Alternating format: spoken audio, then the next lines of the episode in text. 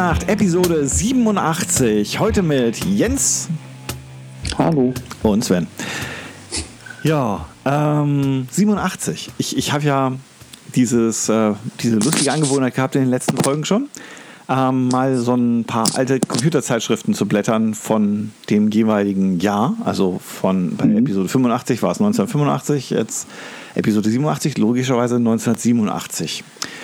Und ich habe ähm, also heute auf dem Weg von der Arbeit nach Hause mir die Happy Computer 1187, äh, also ähm, das so, ich bin ja im November geboren, ist also eine Geburtstagszeitschrift von der Happy Computer gewesen. Und habe die durchgeblättert und festgestellt, Bauch, das ist eigentlich fast alles, was ich aus meiner äh, alten C64-Zeit erinnere und, und meine anfangs Amiga-Zeit. Das ist alles drin. Das Management. In einem Heft. Ja, alles in einem Heft. Ich, ich, also die ganzen coolen Computerspiele, ähm, mhm. wirklich äh, rundum, also wenn, man, wenn ich darüber reden würde, dann würde ich den ganzen Abend reden und schwelgen von einer Erinnerung in die nächsten. Astro Panic als Listing zum Abtippen, eins meiner liebsten ähm, kleinen Ballerspiele. Nur vier Blocks brauchte das Speicher auf der Diskette. Mhm. Ja, 664 Blocks hatte, glaube ich, immer die, die 1541 auf einer Seite. Ne? Also, oh, ja, und, und vier Blocks alleine haben gereicht, um dieses Listing zu abtippen. Anderthalb Seiten waren das so, nee, nicht mal, äh, also äh, auf zwei Seiten jeweils eine Hälfte. Gab es da schon diese Tools äh, zum Abtippen, die einem dann gleich gesagt haben, ein, ob man einen Fehler gemacht hat oder so? Ja, ja, also das war essentiell. Ähm, in dieser Happy Computer war auch ähm, für den Amiga äh, das Ding, das hieß Hexa. Dann konnte man dann eben auch. Mhm. Es war in Amiga Basic geschrieben, der einer grausigsten Basic-Dialekte überhaupt. Microsoft, Dankeschön. um, ähm, ups, ui. Ja, und ähm, genau. Mhm. Und ach ja, genau. Ähm, einer meiner Lieblings, äh, mein Lieblings-Flipper-Programm, äh, da habe ich kürzlich auch bei Twitter, glaube ich, was zugeschrieben gehabt, ne? Pinball Wizard. Ja, jedenfalls, das wurde da auch besprochen. Also da, da mhm. ist die Powerplay ist Teil gewesen der Happy Computer zu dem Zeitpunkt sozusagen. Ähm, ja, und Pinball Wizard ist so ein Kingsoft, also so eine Billigmarke eigentlich gewesen. Ne? Mhm. Ne? Die haben ein paar Spiele rausgebracht und Pinball Wizard war halt ein Flipper. Und das Besondere für mich heute ist, dass der Flipper halt ähm, damals schon eben Musik von Tangerine Dream hatte.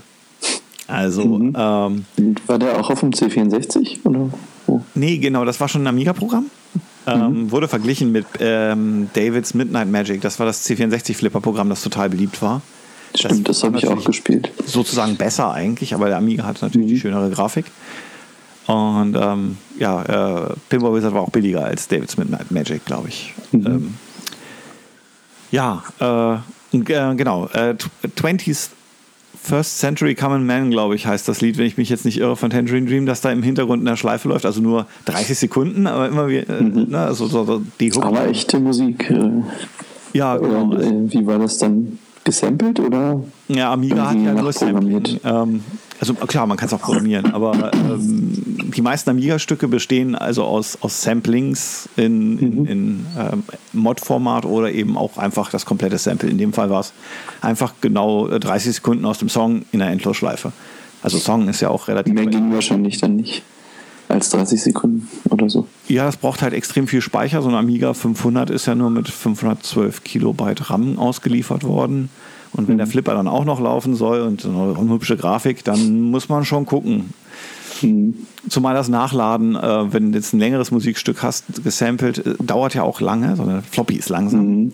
Und also, ähm, wenn du von Floppy streamen wolltest, hast du schon nicht mehr die, die maximale Tonqualität. Also du konntest mit Kompression so von Floppy auch Musik streamen, dann konntest du also eine mhm. Diskette einlegen und hast dann eben, was weiß ich, äh, ähm, vier Minuten oder so konntest du, glaube ich, auf eine Diskette draufkriegen mit Kompression. Aber das war, klang dann nicht mehr schön. Mhm. Und der Rechner war auch komplett platt. Also du hast dann äh, mhm. auch den Bildschirm ausgeschaltet, damit er auch ja nicht rechnen muss. Und dann hast du es von der Floppy abgespielt. Mhm. Ging also schon. Und MP3 gab es ja wahrscheinlich da auch noch nicht, dass man irgendwie genau. bessere Qualität bei weniger Daten haben konnte. Nee, der Amiga 500 hat auch gar keinen mathematischen Coprozessor. Also keine mhm. Memory Management Unit und keinen mathematischen Coprozessor. Und mit nur 7 MHz ist die Transformation für MP3 äh, nicht machbar. Also selbst JPEG-Bilder brauchten ewig. Mhm. Wann gab es denn Minidiscs? Die hatten ja auch so eine Datenreduktion. Ne? Das war aber auch erst später. Viel später wahrscheinlich. Ja, also Amiga ist ja Technik von 1986. Mhm. Ähm, Minidisc ist, glaube ich. Wahrscheinlich ja. zehn Jahre später. Ich meine, es gab zu der Zeit ja schon CD-Player, die äh, live gespielt haben, aber die waren ja unkomprimiert. Ähm, ich weiß es nicht, keine Ahnung. Müsste ich nachgucken. Wir haben ja Google, wir könnten ja, äh, Wikipedia, wir könnten ja mal. Nee, aber Tangerine Dream ist ähm, ein weiteres Stichwort. Ich äh, habe an Weihnachten ja ähm, Tangerine Dream Platten von meiner Frau geschenkt bekommen und ein, ein Buch, eine, eine kritische Diskografie sozusagen. Mhm. Und dann kam auch noch ähm, vor zwei Wochen oder so eine Reportage auf Arte. Und also da war jetzt für mich in letzter Zeit echt viel Tangerine Dream. Das war super. Hatten die ein Jubiläum oder irgendwas? Mm, Das ist jetzt ja, sowas viel dafür kam. Weiß ich jetzt gar nicht so genau. Die, die Anfänge von Tangerine Dream sind ja so, ähm, die kommen ja aus dem Krautrock irgendwie in Anführungsstrichen und das hat ja eine Weile gedauert, bis es das wurde, was die Leute dann gut erinnern. Und viele alte Tangerine Dream Fans sind ja eigentlich äh, von, von den Virgin Years, wo ich angefangen habe zu hören, schon etwas enttäuscht gewesen. Und die anschließende Zeit, die digitale Zeit, war dann gar nicht mehr ihrs. Während ich ja eigentlich bei den digitalen Tangerine Dream eingestiegen bin und die total gerne mag und die anderen mir erst so nach und nach erschlossen habe und die auch nicht besser finde, nur, sondern nur anders.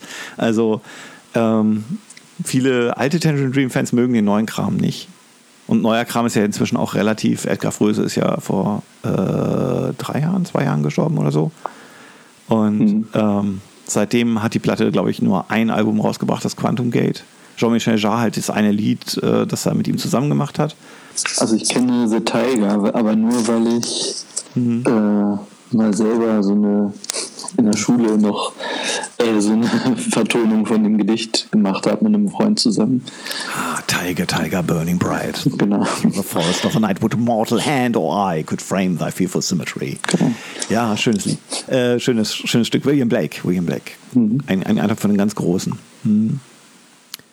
Da fällt mir ein, äh, ich, ich war ja vor zwei Jahren in London. Da sind wir als erstes zur St. Paul's Cathedral. Und natürlich ging mir auch gleich wieder William Blakes Text. Aber ich habe jetzt, jetzt kriege ich ihn gar nicht hin, aber ähm, na, ähm, der, der hatte irgendwas von Kindern, die auch von St. Paul, The Hind Dome of Paul. Egal. Hm, Weiß gar nicht. Ja, also gut. London, an London lässt er ja eigentlich kein gutes Haar. ne? Das London-Gedicht kennst du wahrscheinlich auch. Äh, The mind forged manacles I hear. So, ja. nee, weiß ich gerade nicht. Äh, ist auch, ähm, also auf der Platte Tiger ist, ist glaube ich, das mit dabei. Also Stimmt, da waren noch andere Sachen drauf. Ich habe die schon ewig nicht gehört. Genau. Ja. Ja, aber die haben auch extrem viele Alben gemacht, Tangerine Dream. Ähm, wenn du Street Hawk geguckt hast, kennst du auch die Titelmusik von Street Hawk, ist nämlich aus der Le Park. Nee, kenne ich nicht. Ähm, und dann gibt es halt noch ein paar Filme, wo sie die Musik gemacht haben. Meistens so B-Horrorfilme oder so. Mhm. Äh, und bei Grand Theft Auto haben sie was mit, mitgemacht, aber Ja. das weiß ich jetzt nicht. So GTA fällt mir hat jetzt nichts mit Dungeon Dream zu tun. Also GTA fällt mir noch an, mein Neffe spielt GTA 5 gerade irgendwie. Und meine Kinder standen dann so, äh, als wir Weihnachten dort waren, standen die so hinter ihm und haben zugeguckt, wie er GTA spielt.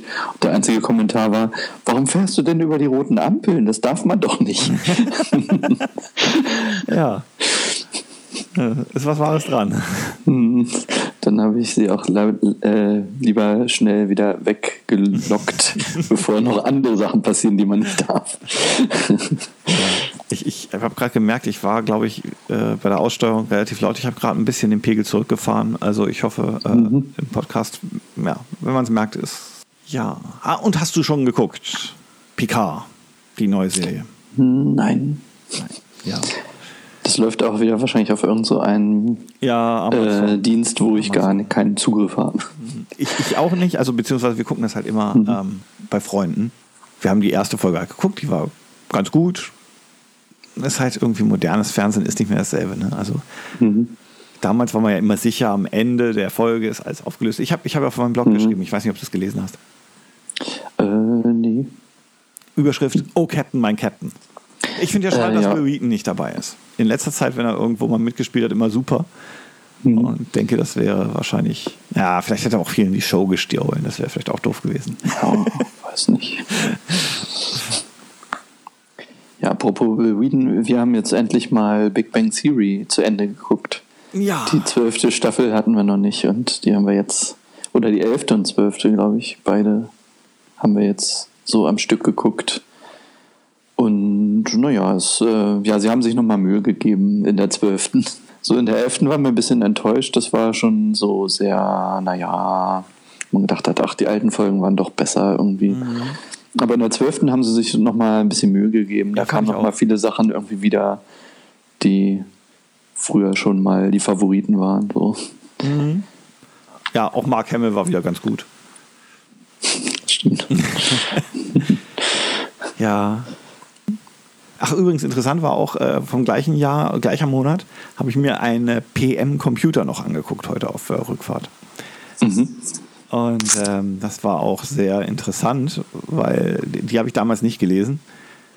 Und äh, äh, die Zeitschrift lebte irgendwie in einer Parallelwelt, die nicht meine ist. Ähm, die waren damals also der festen Überzeugung, dass dieser ganze Macintosh-Schnickschnack äh, eigentlich völlig äh, überbewertet wird und man äh, doch ruhig äh, äh, im Schreibmaschinensatz seine Artikel schreiben soll und äh, wenn da mal eine Grafik vorkommt, ja mein Gott, dann kann man auch eine Balkengrafik aus Text bauen oder so. Und ja, zur Not installiert man sich halt so einen PageMaker für, für den PC, das gibt es ja auch. Es kann zwar keine Grafik selber machen, die muss man dann importieren mit einem anderen Programm. Man installiert sich dann vielleicht noch GEM, aber da man das ja eh nicht so oft braucht, ist es auch nicht schlimm, dass das total langsam ist und nicht richtig funktioniert. Ja, ne? äh, ja, dafür ist es viel, viel günstiger und man äh, muss dann nicht alles bei IBM kaufen. Hm. Ja, und, ein Amiga, wenn man damit Videoschnitt machen will, das geht natürlich irgendwie schon, wenn man so 8000 D-Mark hat. Aber viel besser ist ja, wenn man sich so einen 12.000 äh, Mark teuren PC äh, AT aufgerüstet holt. Ähm, dann kann man ja in stundenlanger äh, Feinstarbeit äh, sich das zu, Bild, Bilder zusammenrechnen lassen, anstatt sie zu malen und so. Also, äh, keine Ahnung. Ähm, ist auch voller DOS-Screenshots, ne? Alles nur DOS-Bilder eigentlich. Mhm. Ganz gelegentlich meine Grafik, aber ähm, Ich weiß gar nicht, ich glaube, da hatte ich auch mal ein Heft davon oder so. Kann mich nur noch dunkel daran erinnern. Ja, was nichts mit 1987 oder so zu tun hat, aber äh, was ich noch geguckt habe, ist diese neue, äh, neue Miniserie von Das Boot. Die lief jetzt ja, im Free TV. ja erzählt, dass du wolltest. Und du hast auch schon ein bisschen erzählt, ähm, was du glaubst, was da anders ist. Mhm. Also Nebenfiguren, Frauen an Land und so. Genau, und jetzt lief das halt auf, hm, ja, ich schon mal vergessen, ich habe es in der Mediathek geguckt. Ich glaube, ZDF lief es. Aber so wieder so komisch an mehreren Abenden zu verschiedenen Zeiten und so. Aber man konnte alle Folgen schon in der Mediathek angucken, bis auf die letzte. Die war dann plötzlich irgendwie ab 16, komischerweise. Und konnte man nur abends um 10 erst gucken. Ah, ja, ja, genau, die Mediathek mit der Uhrzeit. Das ist, das ist so ein schöner Mhm. Anachronismus eigentlich. Ja, um 10 sind die Kinder ja im Bett, dann können wir es jetzt im Internet auch zeigen. Obwohl ich jetzt nicht wirklich weiß, was jetzt an der letzten Folge irgendwie weniger kindergeeignet war als äh, an den anderen, weil bei den ersten auch irgendwie Ey. Krieg und Vergewaltigung Ja, und also. äh, Leichen und alles Mögliche vorkamen.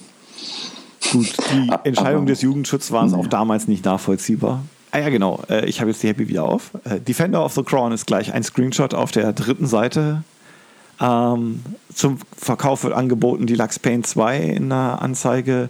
Auf der rück letzten Seite ist Come to Marlboro Country, der, der Cowboy. Äh, Ja, stimmt, das ist äh, mir auch mal aufgefallen. Äh, ich habe auch mal so ein paar alte Geo-Magazine oder irgendwas äh, von 1990 gefunden. Da ist auch so ganz viel Zigarettenwerbung und so und alte Autowerbung. Das, äh, na gut, Autowerbung gibt es immer noch, aber das äh, fühlt sich irgendwie ganz anders an, als wenn man heute durch irgendwelche Hefte blättert. Oh, der Shoot im Up Construction Kit hat eine Werbung hier. Warte mal. Ähm, wie macht man das denn bei Facebook? Gab es da 1987 auch schon Maniac Mansion?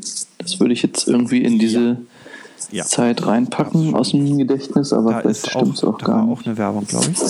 Ah doch, tatsächlich. Maniac Mansion ist auch von 1987. Ja, siehst du, der ganze coole Kram. Ja. Ah, Ich Malprogramme äh, weiß nicht, ob du auf Tumblr irgendwie unterwegs bist. Da gibt es auch so einen Tumblr, wo äh, so auch nur alte Anzeigen von Computerspielen gepostet werden. Ah ja. Das erinnert mich gerade so ein bisschen. Die hatten auch einiges von. Electronic Arts da drin. Ähm, Da waren ja auch noch viele Schwarz-Weiß, reine Schwarz-Weiß-Seiten anscheinend. Haben sie beim Druck ein bisschen gespart. genau. Und hier mein Shoot 'em Up Construction Kit. Das Ding habe ich mir auch äh, geholt und dann eigene Spiele einfach nur zusammengeklickt, anstatt zu programmieren. Ging viel schneller. Mhm. Wobei ich enttäuscht war, also für mein Indiana Jones Spiel, da musste ich auf die Peitsche verzichten. Der Indiana Jones musste dann, glaube ich, irgendwie. Nee, hat die Peitschen dann geworfen, weil man eben nicht die, die Peitsche, Peitschenanimation hat es nicht hingekriegt. Also fing er an, Peitschen zu werfen. Das war ein bisschen merkwürdig. Genau, die Programmierer von Parallax und Whizball Mhm. geben ihre kleinen Geheimnisse preis. Und dann können auch sie große Resultate erzielen. Und der Laden, ich habe in meinem Laden nach dem Ding gefragt und sagte, ja, das ist von Outlaw. Hier sieht man das Outlaw-Logo. Und der hat Adler verstanden und wusste überhaupt nicht, was ich will. Bubble Bobble. Ah. Ja. ja, ein schönes C64-Spiel, das haben wir auch da gespielt. Habe ich doch irgendwo hier das Kuscheltier von Bob. Ah, aber ja. Ich hab's gerade nicht hier. Bam, bam, bam. Hermer guckt irritiert von der nicht, Seite. Sven zeigt mir gerade ein Computermagazin. Ach so, sie versteht nicht, sie hat Kopfhörer auf. Ach so. Hier, kennst du das? Jinx? Crystal Specs, Nee, Titelmusik. glaub nicht. Ist eigentlich so ähnlich wie, ähm, ähm, na sag schon, äh, Arkanoid ähm, Breakout. Mhm. Ist eigentlich ein bisschen ähnlich. Ähm, du hast ein Dreieck allerdings, dann kannst du den Ball dann durch so ein Level äh, durchschießen, so ein bisschen wie Giannis ist das eigentlich. Sieht der Level aus. aber Du Aha. baust halt ja diesen Ball durch mit deinem Breakout-Schläger. Und hat halt tolle Musik von Chris Hülsbeck. Mhm. Ah, Bad Cat hier unten hat übrigens auch Musik von Chris Hülsbeck. Das ist auch, auch nicht schlecht. Wo finde ich es jetzt? Bad Cat? Da, Bad Cat. Ja, und hier oben Defender of the Crown. Ah, ja. Mhm. Die Verpackung. Chris Hülsbeck ist ja auch immer noch aktiv, ne? Irgendwie den hatte ich mal auf Twitter entdeckt und der Ja, macht da immer irgendwie noch Musik und finanziert das über irgendwelche Crowdfunding-Sachen. Ja, das war ein bisschen vor meiner Zeit irgendwie alles. Deswegen kenne ich das meiste nur vom Namen. Ah, da ist Maniac Mansion. genau.